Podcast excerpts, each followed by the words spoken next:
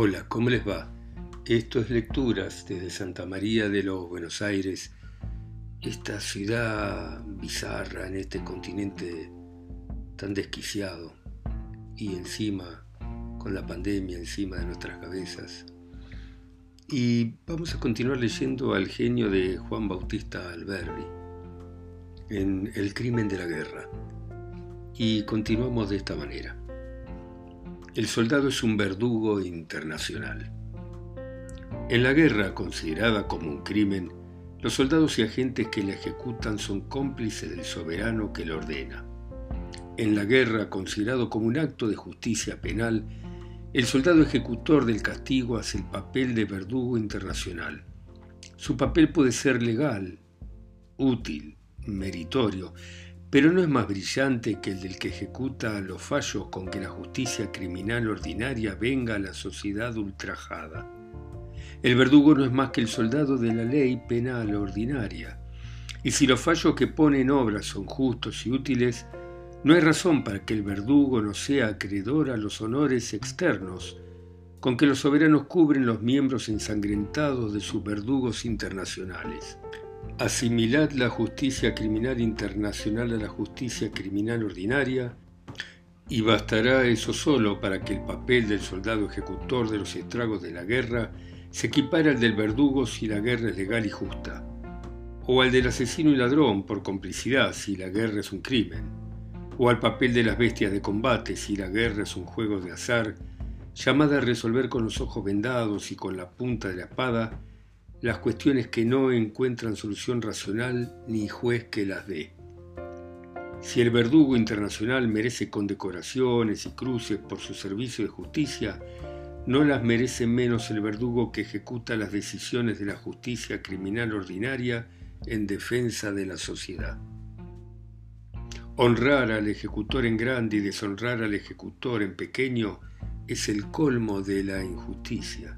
Solo el derecho de la guerra puede hacer tal injusticia. Ya el olfato de la democracia se apercibe con razón que el oro de las cruces es para cubrir la sangre, como los perfumes en los climas ecuatoriales para disimular la putrefacción. Cada cruz es una matanza y un entierro de miles de hombres. Es el más condecorado el que ha quitado más vidas en la tierra. El verdadero honor está en no matar. El hombre de espada no tiene más que un modo de ilustrar su carrera terrible en lo futuro y es el de no desnudarla jamás de la vaina. La espada virgen, que tanto ha dado que reír a la comedia, es la única digna de los honores del soldado del porvenir.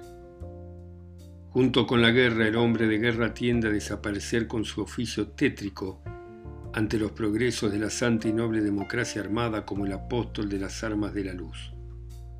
Desde la aurora del derecho internacional moderno ya se descubría bajo la pluma de Grocio esta dirección futura de la carrera militar dedicando su Derecho de la Guerra a Luis XIII, le decía, cuán bello, cuán glorioso, cuán dulce a nuestra conciencia será el poder decir con confianza cuando un día os llame Dios a su reino, esta espada que he recibido de vuestras manos para defender la justicia, yo os la devuelvo inmaculada de toda sangre, temerariamente vertida, pura e inocente, como la espada de Damocles, la de la democracia debe amenazar siempre y no herir jamás. Y si el honor de no haber quitado vida alguna fuese deslúcido y poco glorioso al soldado de la civilización, quiere decir que no le queda otro que el que es muy justo conceder por un título opuesto al verdugo que más servicios ha hecho a la sociedad decapitando centenares de asesinos. Un síntoma del porvenir de la espada como carrera es la decadencia creciente de su prestigio romano y feudal en las repúblicas y democracias modernas. Ya en América se regimentan los soldados como los verdugos en las cárceles y presidios porque el oficio de matar y enterrar, aunque sea en nombre de la justicia, repugna a la dignidad humana. Abolidas por la democracia, las distinciones y honores dejan de ser un recurso para cubrir con un exterior fascinador los pechos y brazos de los verdugos de las naciones bañados en la sangre humana la Guardia Nacional de la Humanidad. Hay un soldado más noble y bello que el de la guerra. Es el soldado de la paz. Yo diría que es el único soldado digno y glorioso.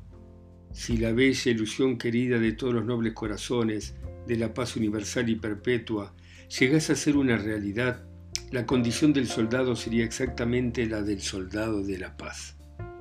Así, soldado no es sinónimo de guerrero. Los mismos romanos dividían la milicia en togada y armada. No es mi pensamiento que todo soldado se convierta en abogado, sino que el soldado no tenga más misión ni oficio que defender la paz. La misma guerra actual, para excusar su carácter feroz, protesta que su objeto es la paz. El soldado necesitaría de su espada para defender la neutralidad de su país, es decir, que el suelo sagrado en que ha nacido no sea manchado con sangre humana ni profanado con el más desmedido o inconmensurable de los crímenes. El día que dos pueblos, que se dan el placer de entredestruirse como dos bestias feroces, no encuentren sino malas caras y desprecio por todas partes entre el mundo honesto que los observa escandalizado, la guerra perderá su carácter escénico y vanidoso, que es uno de sus grandes estímulos. Como la sociedad civil se arma solo para defenderse del asesino, del ladrón, del bandido doméstico, ella podría no dar otro destino a sus ejércitos que el que tienen sus guardias civiles, municipales, campestres, nacionales. La civilización política no habrá llegado a su término sino cuando el soldado no tenga otro carácter que el de un guardia nacional de la humanidad. Los mejores ejércitos, los que han hecho más prodigios en la historia, son los que se improvisan ante los supremos peligros y se componen de la masa entera del pueblo, jóvenes y viejos, mujeres y niños sanos y enfermos. Ante la majestad de ese ejército sagrado, la iniquidad del crimen de la guerra de agresión no tiene excusa, porque seguro que un ejército así compuesto no será agredido jamás por otro de su misma composición. La frontera es la expresión geográfica del derecho, límite sagrado de la patria, que el pie del soldado no debe traspasar ni para salir ni para entrar, pues el medio de que no lo viole el soldado de fuera es que no lo quebrante el soldado de casa. El soldado debe ser el guardián de la patria, es decir, de la casa, del hogar, y el mejor y más noble medio de defender el hogar sin ser sospechado de agredir, con pretexto de defenderse, es no sacar el pie del suelo de la patria. Así como la presencia del malhechor en casa ajena es una presunción de su crimen en lo civil, así todo Estado que invade a otro debe ser presumido criminal y tenido como tal, sin ser oído por el mando hasta que desocupe el país ajeno. Quedar en él con cualquier pretexto es conquistarlo. La frontera debe ser una barricada, si es verdad que toda guerra internacional tiende a ser considerada como una guerra civil. La barricada internacional es el remedio de los ejércitos internacionales y el preservativo de los cuarteles. Carácter pacífico del soldado del porvenir. Hoy mismo existen síntomas expresivos del carácter pacífico del soldado del porvenir. El soldado más inteligente de este siglo cuida de cubrir su rol terrible con el exterior más humano, más blando, más caritativo, por así decirlo.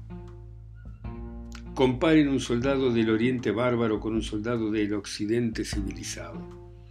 El primero es feroz, en la realidad tanto como en la apariencia, el otro es manso, inofensivo, culto en lo exterior al menos. El uno representa el tigre, el otro se asemeja al león. En cuanto a soldados, los dos representan, es verdad, la bravura animal de las bestias bravas. Pero decir que el soldado más culto y civilizado comprende que necesita ser y aparecer manso y pacífico para ser respetable y honorable por su profesión, fácil es prever la dirección en que tiende a transformarse la carrera militar a medida que la civilización cristiana extiende y arraiga sus dominios en el mundo.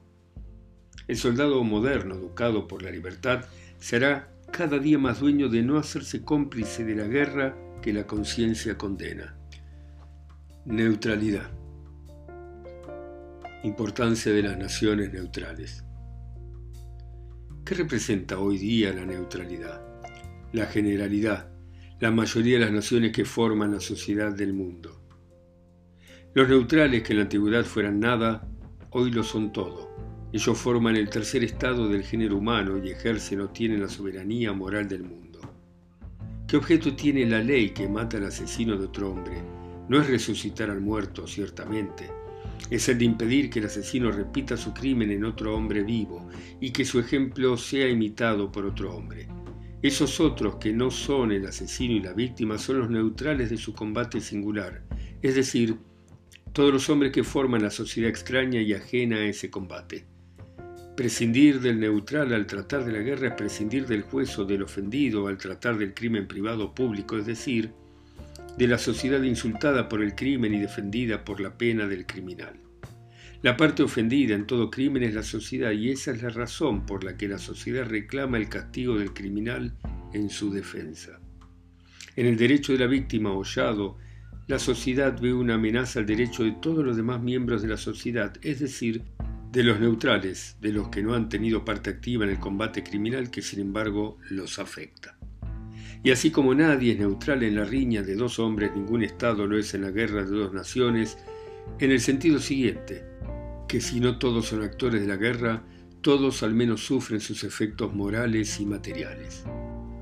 Luego la sociedad mundo tiene un derecho derivado del interés de su conservación, sino para tomar parte de la guerra, lo cual sería contradictorio, al menos para hacer todo lo que está en su mano para desaprobarla, condenarla moralmente, castigarla por gestos, por actitudes, por toda clase de demostraciones.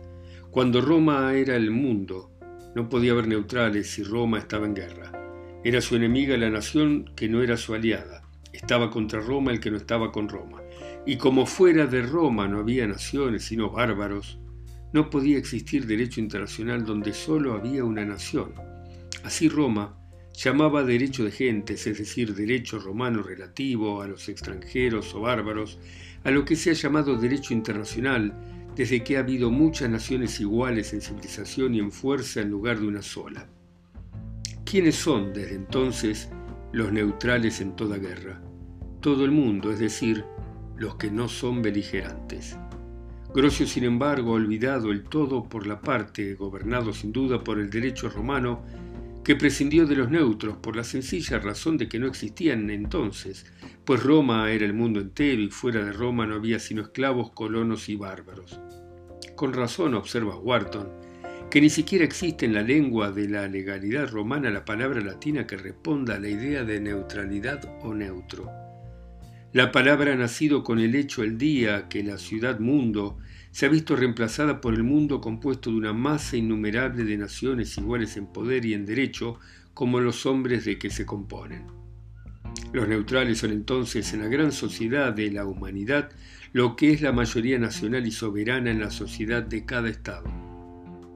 La neutralidad no solo tiende a gobernar el mundo internacional, sino que penetra en el corazón de cada Estado bajo la égida de la libertad de pensar, de opinar y de escribir.